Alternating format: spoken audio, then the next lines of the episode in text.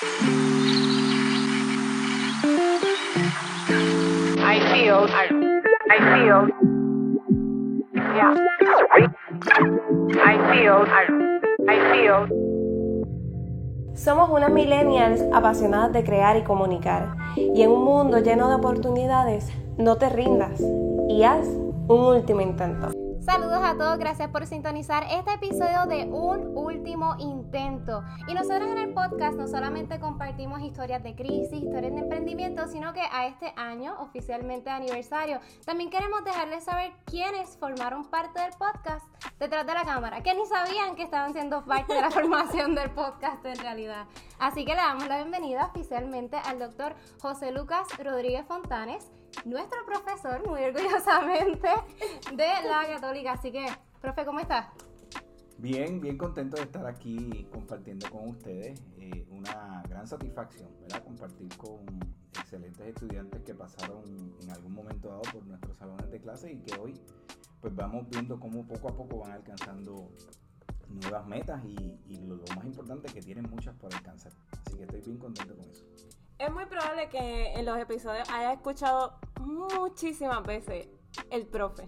El profe, el profe. Y este... a, lo mejor pensarían que era el de Netflix. Pero... es verdad, es verdad. Pero este es nuestro profe. Este, básicamente, él nos dio clase de relaciones públicas, eh, de comunicaciones, producción de radio, de televisión. Básicamente todo lo que hacemos ahora mismo. Eh, así que fue una una pieza clave para hacer este podcast, sobre todo porque yo estaba de incógnita en una de sus clases. Eh, empezó la pandemia y Christopher, que está... Ay, Dios mío. Ok, Christopher, que está detrás de cámara, él comenzó a coger una clase de producción de radio y como empezó la pandemia, una de las tareas... Que, comenzó en el estudio, pero... Exactamente, pero entonces llega la pandemia y usted le asigna una asignación que era hacer un podcast. Y como Chris tenía la computadora ahí, yo escuchaba todo lo que decía el profe, pues, qué sé yo. Y de momento, Chris empieza a investigar y empieza a buscar nombres y empieza a buscar las plataformas que el profesor decía, que si Anchor, que yo no sé qué. Y ahí, justo en ese momento, es que las muchachas comenzamos a hablar y yo dije, a este es el momento de hacer un podcast. Y entonces pues yo empiezo a coger la clase con Christopher. Yo en todo momento estuve ahí. De oyente, de oyente incógnita. De oyente incógnita.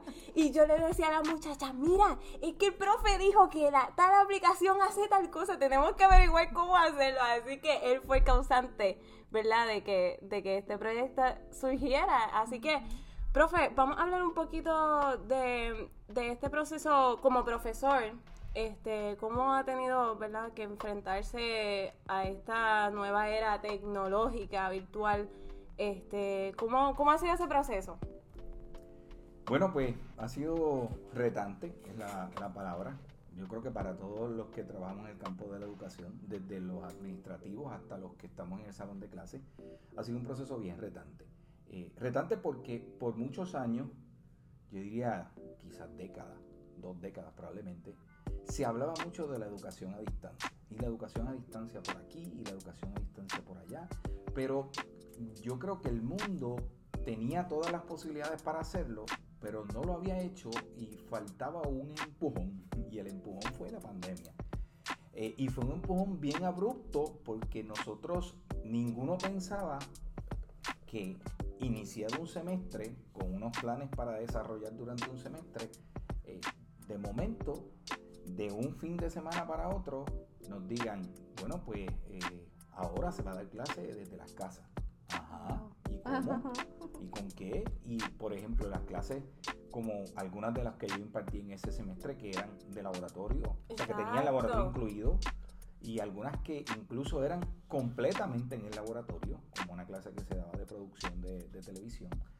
Eh, pues de momento tú, incluso aunque tienes acceso, probablemente en el, porque trabajamos con ella en el campo de las, de las comunicaciones, mucho más que lo que podrían tener quizás otros profesores que estaban en otras disciplinas quizás de arte o, de educación, pues que no, que, no están tan expuestos a herramientas tecnológicas eh, del tipo que se necesitaba más allá de conectarte, prender la cámara y dar clase, porque tienes que utilizar otras herramientas, pues de momento fue un, gran reto tratar de ponerse al día para tú poder eh, ofrecer durante ese semestre, realmente para poder terminar ese semestre, porque esa era la meta, vamos a tratar de terminar este semestre. Y las universidades entonces empiezan a correr con capacitaciones simultáneas, o sea que esos días de pandemia, eh, muchos estudiantes no lo saben, pero universidades y escuelas, o sea, el mundo educativo, además de que los profesores daban sus clases, hacían sus tareas, a la misma vez habían capacitaciones en todo momento.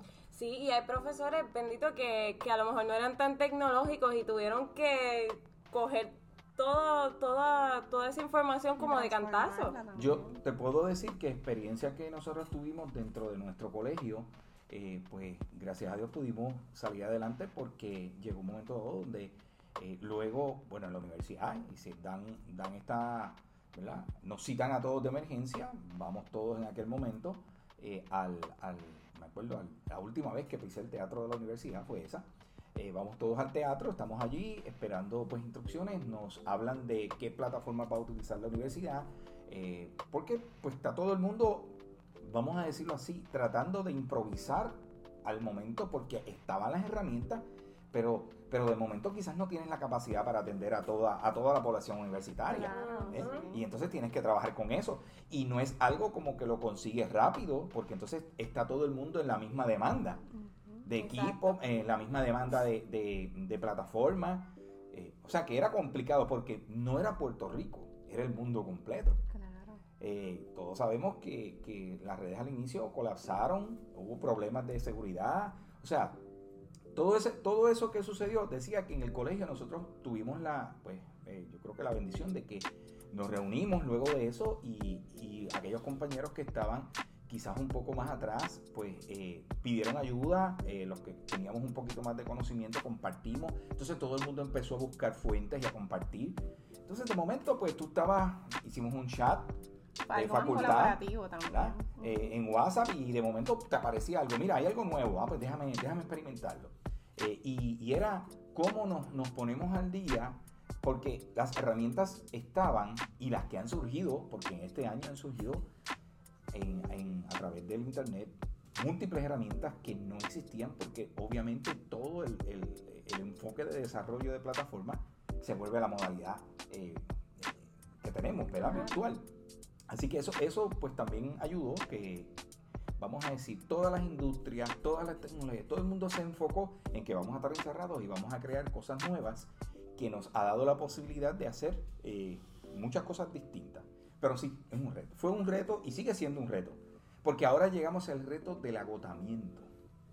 Sí, siempre estamos en la cámara y cómo hacer que los estudiantes se quieran mover a estudiar, a aprender la cámara, a interactuar con el profesor, porque ahora, por lo menos, Cris sigue cogiendo clases y eso, eso es un monólogo. Los profesores están No, ahí hablando y agotando toda la energía y básicamente todas las cámaras están apagadas, son bien poquitas las prendidas y no hay interacción, no, Y no hay entonces, ese feedback. eh, eso, es, eso es importante eh, y a todos los que nos puedan estar viendo que estén tomando cursos eh, en línea, es importante porque el hecho de que la cámara esté encendida del otro lado no es porque el profesor quiere ver si tú estás o no estás, eh, es que nosotros, por lo menos yo cuando doy clase, necesito un contacto visual con la gente.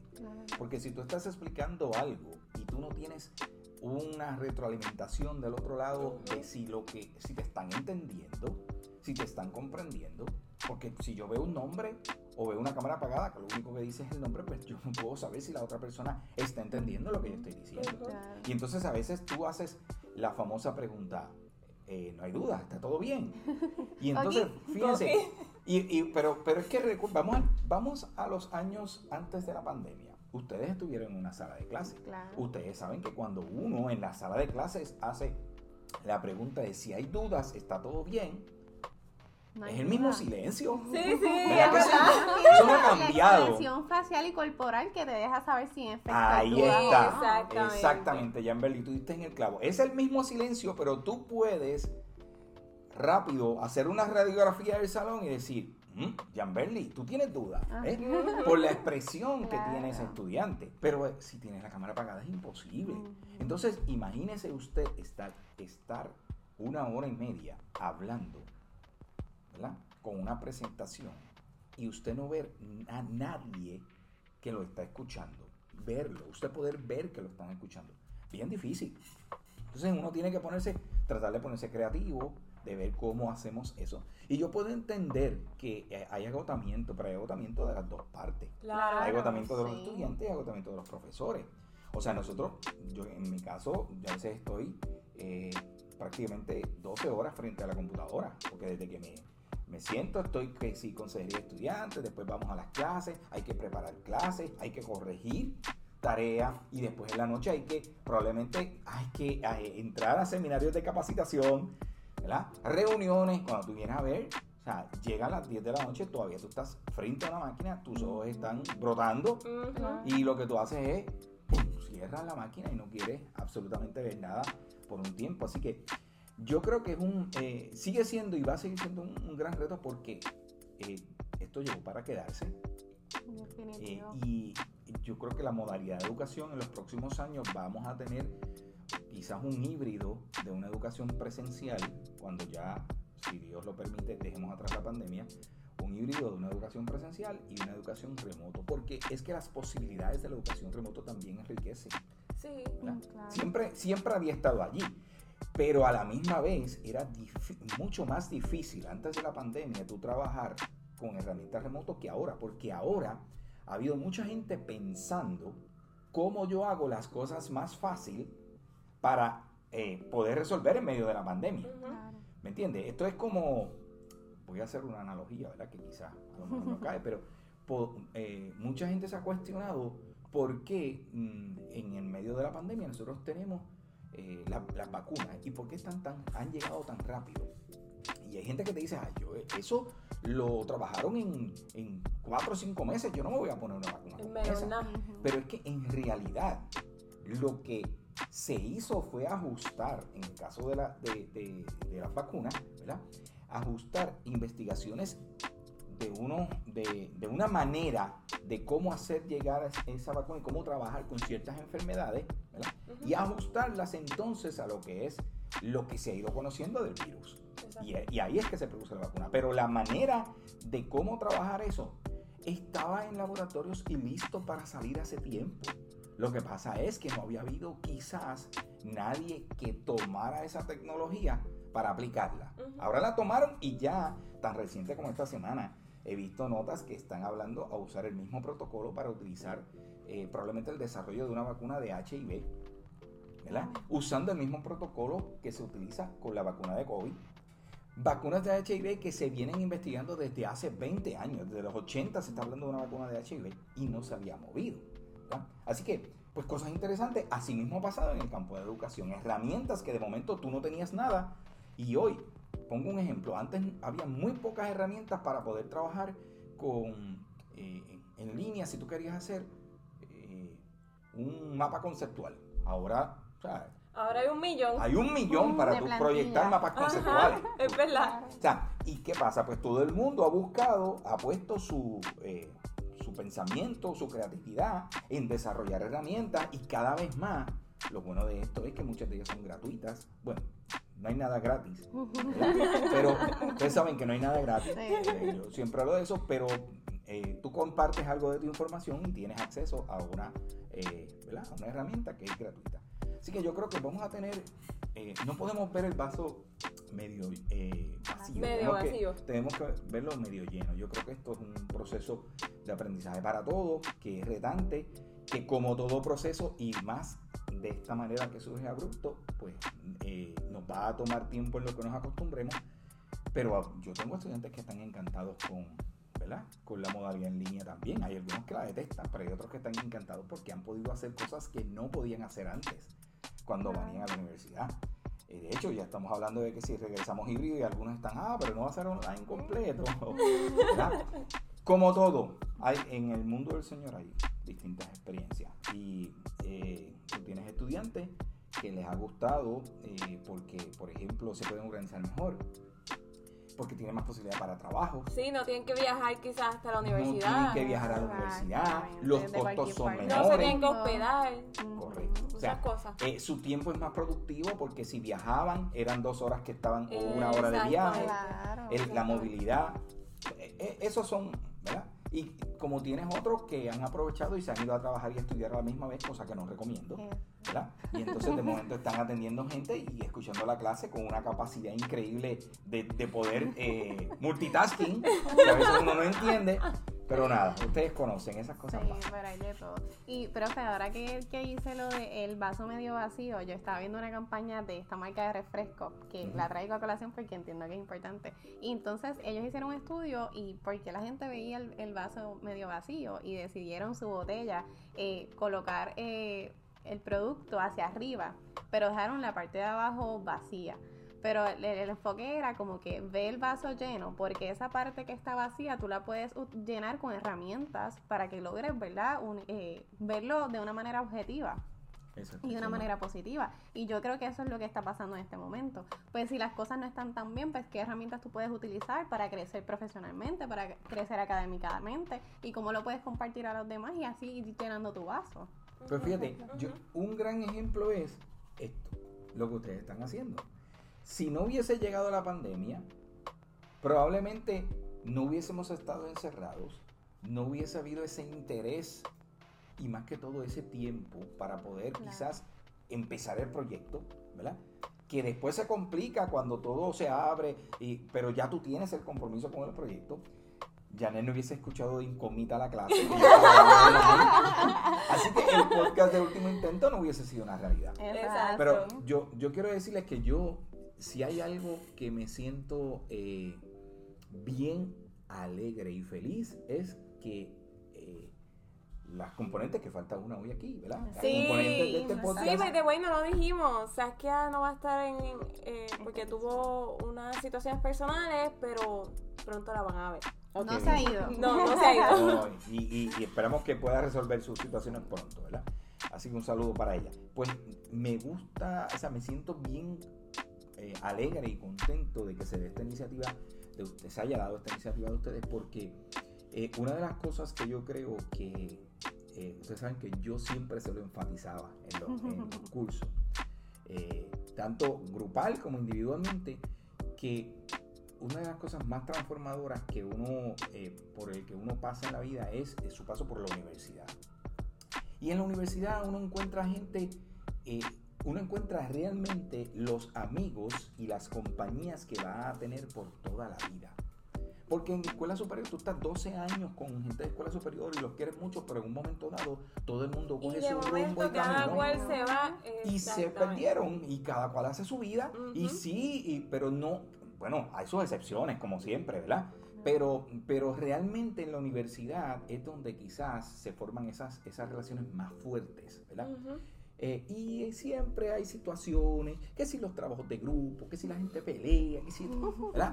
Cuando esas cosas ¿Qué pasan... va, profesor? Eso, no Eso pasa. Pero cuando esas cosas pasan, yo siempre en lo, enfatizo en, lo- en los salones de clase que, que el, el principal interés es que cuando usted salga de la universidad, usted salga con, eh, dejando atrás, atrás todas las situaciones que, que, pu- que pudieron ocurrir, ¿verdad? Dentro del entorno, porque allí usted, usted se lleva amistades que duran para toda la vida. Y esto es el mejor ejemplo de eso. ¿verdad que Sí, y además de amistades, te llevan un networking brutal. Seguro.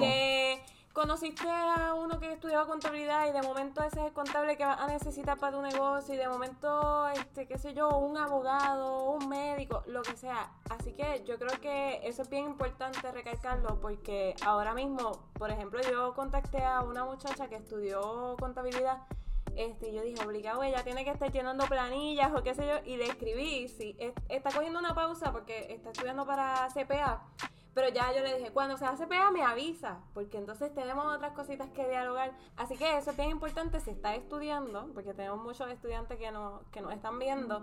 Eso es súper, súper valioso. Este, tú ten en mente todas esas personas que tú ves que aportan valor a tu vida, este, que son dinámicos y que le meten mano, porque también hay algunos que son medio flojitos, pero uno sabe cuándo tienen el, las ganas para, para desarrollarse. Exacto, así No, que... y tú tienes la oportunidad de ver los talentos de cada uno. Claro, claro. Y, y- y- saber y entender que en la vida uno eh, tiene fortalezas y puede tener debilidades. Y de eso Sí. se trata las relaciones. O sea, Hay que el día que tú consigas a alguien que tenga exactamente todo afín a ti, mira, ni siquiera las parejas eh, eh, de manera sentimental tienen todas las cosas afines.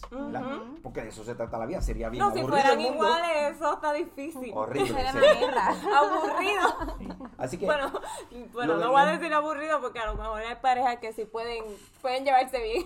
Sí, pero lo del networking es importante porque en, en los momentos en que estamos viviendo, eh, es- eso es crítico, ¿verdad? Eh, porque si tú llegaste a, a conseguiste una, una, una posición, de momento surgen oportunidades. Mira, es bien importante tener esa red de llamar a esa persona y decirle, mira, esta es esta oportunidad, porque ya tú la conoces, tú conoces cómo trabaja, Exacto. conoces sus fortalezas y conoces sus debilidades. ¿verdad? Exacto. Y, y entonces puedes, puedes tomar, tienes un criterio de, de- de decir, mira, yo prefiero que esa posición, digamos, que va a estar asociada a mi trabajo, sea eh, alguien que yo conozco de alguna manera que alguien que necesariamente no conozco. Claro, o sea, no. vengo a conocer de cero. Exacto. No, no, yo pienso que exacto. La universidad es para aprender, pero sobre todo para conectar. O sea, es las personas en el, o sea, en el campo en el que vayas a estar, son las personas que te vas a encontrar en todos lados, como que a lo largo de la vida va a haber un momento en que ya sea por proyecto o sea por es- es- este, ambientes laborales, te vas a encontrar a esas personas. Y antes de cerrar, sabemos que esta parte, esto de, de toda la comunicación digital, remoto, es bien importante que traiga a colación lo del agotamiento, porque de momento, el momento que era nuestro espacio para estar relax, para desconectar de los trabajos y de la universidad, se convierte en el espacio de los trabajos y la universidad. Pero no solamente en el campo educativo, sino en el campo de las comunicaciones. Hemos visto cómo ha cambiado y en el peso de los negocios, la importancia que quizás no todo el mundo le daba a lo digital, a las redes sociales, al marketing digital. Ahora hay que hacerlo por obligación, porque no tienes de otra, no puedes conectar con tu audiencia de la misma manera. Así que las personas que nos estén viendo que sean estudiantes de comunicaciones, que quieran este, ¿verdad? encaminarse en esa industria, ¿qué recomendaciones le brinda a los que se están preparando ahora, a los que están entrando ahora en el campo o los que quieren emprender y tener su propio negocio? Interesante. Y antes de que, de que vayamos a esas recomendaciones, rapidito, un ejemplo de lo, ilustrar un ejemplo de lo que tú dices. Eh, ¿Cuántos años existe el código de, de barra y, y los códigos los, QR. Los QR QR code hace tiempo y nadie le daba uso. Y de momento ahora- ahora tú, tú vas a un restaurante y ese es el menú. Es verdad. Y el Bravo, éxito. o sea, eh, estaba allí, no le costó nada a nadie. En semana, en días, los restaurantes transformaron sus menús en eso. Exactamente. O sea, ven que tenemos las herramientas, pero es, es cuestión de ponerlas a, a funcionar. Recomendaciones a los, a los nuevos estudiantes. Número uno, definitivamente el que, el que usted esté expuesto a estas herramientas no necesariamente te hace experto. Vamos a empezar por eso. Así que el- el as- eh, donde yo creo que tiene que aportar la educación es cómo esas herramientas pueden utilizarse de forma estratégica para lograr resultados, ¿verdad? Porque hay mucha gente en, en las redes, pero es que, que se logre resultados es lo que tú buscas. En términos del que viene, el que es emprendedor, definitivamente tiene que tener presencia en las redes. Primero, conocer a quién dirige, ¿verdad? Su producto, su, eh, conocer bien a su audiencia, eh, y desde de el nicho específico que quiere servir, definitivamente. Y entonces exponerse y, y nunca dejar de aprender. Yo creo que eso es clave. Eh, nunca dejar de aprender. Yo eh, creo y lo eh, ha sido filosofía mía de vida. Yo todo lo que puedo aprender lo aprendo, porque yo no sé cuándo yo lo voy a necesitar. ¿verdad? ujú. Y usted puede, y, y sea de mi área de estudio y mi especialidad o de cualquier otra cosa. Porque tú no sabes cómo la- las vueltas que da la vida, ¿verdad? Mira, ahora nos tomó una pandemia y hay gente que ha quedado sin empleo y se está reinventando. ¿verdad? Tenemos gente profesionales que están haciendo negocios de, co- de comida, ¿verdad? Tenemos gente eh, que estaban haciendo negocios de comida que se han movido a otro sector, porque eh, eh, los que trabajaban en, en negocios de, de- de- ¿cómo tú dices, que han estado afectados por el cierre de la pandemia, pues han tenido que moverse a ver qué otra cosa yo hago. Así que en, en la medida en que tú aprendas y herramientas de más, las, estas nuevas generaciones tienen. No es como la mía, que era la enciclopedia, la enciclopedia que teníamos en la casa y nada más. No, y ahora en YouTube tú pones cómo hacer tal cosa. Boom, y te salen un montón en español, en inglés, en Pero, el idioma eso- que tú pero es necesites. importante, esa búsqueda es importante, pero cuidado, porque también tú tienes muchas cosas en las redes que no necesariamente es lo que tienes que hacer. Exactamente. Así que hay que aprender a discernir, yo creo que eso es importante. ¿Y cómo haces eso? Pues educándote, buscando información. No dejen nunca de aprender y sobre todo, si tienen un sueño, vayan tras de él. No le digas que nadie le diga que no se puede cumplir. Es cuestión de que no lo va a cumplir de primera instancia. Bueno, es que las cosas buenas nunca llegan rápido. Es así. Y por eso tienes que dar un Último intento. Y yo quiero destacar algo que yo creo que ya el profesor lo sabe, pero este era el típico profesor que exigía muchísimo de ti, que si sabía que tú tenías eh, un don en algo, él te exigía un montón y tú a veces, Dios mío, profe, pero me está ahogando. pero definitivamente vemos los resultados. Este, yo creo que, que fue un gran profesor, es un Es gran un gran profesor este, en todos los aspectos. Él nos, nos motivaba a seguir hacia adelante, también no- nos ayudó cuando estábamos en la asociación. Es que, es que él era como, era todo. Él, era, él es todo. Él era el consejero, el, profesor, el, el- el director, el, de todo. Él sabía de todo. O sea, tú le preguntas, profesor, eh, aunque no fuera de su especialidad, esto, y él, yo te voy a tratar de conseguir. O yo te voy a resolver. Bueno, pero, pero es lo que te dije, o sea, eh, eh, probablemente me traes una duda y yo no sé, pues me da la oportunidad a mí de aprender, Claro. ¿verdad? Y entonces busco la información y, y entonces te la puedo te la puedo compartir porque realmente lo que uno hace es compartir información. El trabajo lo hace el estudiante. ¿Entiendes? O sea, eh, yo creo que el, el profesor es un facilitador. Debe ser un facilitador. Debe ser. ¿verdad? Debe ser un facilitador para que se dé el aprendizaje. Y debe involucrarse en el aprendizaje porque nosotros aprendemos todos los días. Yo aprendo todos los días de mis estudiantes, ¿verdad? Bueno, imagínense, abrí una cuenta de TikTok. Por tanto que decía, no, digo, no he hecho a ni una sola publicación, solamente estoy viendo porque estoy tengo una conferencia esta semana y voy sí. a hablar de eso y entonces pues hay que aprender, ¿verdad? Porque yo no puedo hablar si no eh, eh, entro en el, en, en- en el sistema, ¿verdad? Así que pues hay que aprender, pues estamos leyendo, estamos instruyéndonos, eso no quiere decir que eso va a ser nuestra cosa más preferida, Que va a ser un tiktokero. no, jamás yo creo que llegaré a eso porque no tengo las características que tiene que tener, ni que- principalmente el rango de edad, pero es aprender. ¿verdad? Exacto. Eh, es esa filosofía de que todo el tiempo eh, no podemos pensar que ya alcanzamos esto y ya lo tenemos todo. Como hablábamos antes de entrar al aire. O sea, realmente el mundo es muy cambiante y no hay trabajos seguros, no hay eh, nada seguro, ¿verdad? Uno tiene que ir construyendo su futuro poco a poco y, y de acuerdo a las cosas que suceden, como lo que ha pasado con la pandemia. Claro, y yo pienso, algo que le he mencionado en otras ocasiones, algo que lo hace un excelente educador es que se vive lo que está enseñando, que se nota que le gusta. No hay cosa más bonita que alguien te esté enseñando algo y tú veas que refleja que le gusta y que cree en lo que está haciendo. Así que por esa línea yo siento que por eso inspira, y no solamente para los educadores, yo siento que el mejor profesional es el que de verdad está apasionado con lo que hace, le gusta lo que hace y lo transmite también. cuando Y también líderes que forman más líderes. Yo creo que eso también es clave. El profesor no, no es de esas personas que se quedan con todo lo que tienen, ah, esto es mío, eh, todo este con- conocimiento es mío, sino que, como dije ahorita, si ve que tienes un talento, él te va a explotar, pero va a ser para formarte un líder. Y De ya. manera correcta. Sí, sí. Voy, voy a sacar lo mejor de ti. En exacto. Sí. Parece que fui afectada por algo que me No. En el campo de día te voy a sacar el jugo. Exactamente, exacto. Así que por todas estas cosas yo creo que estamos sumamente agradecidas, profesor, ¿verdad? No, no por todo lo que hizo en el aspecto académico, sino ¿verdad? en la aportación personal que, que logró y, y que nos sigue impulsando. Siempre está por ahí como que behind the scenes. Eh, ayudándonos en todo lo que pueda, así que por eso y mucho más le, le damos gracias y más por aceptar nuestra invitación y ser parte de esta celebración de aniversario. Para mí es un placer y verlas desarrollarse, eh, verlas convertirse en colegas del campo de las comunicaciones.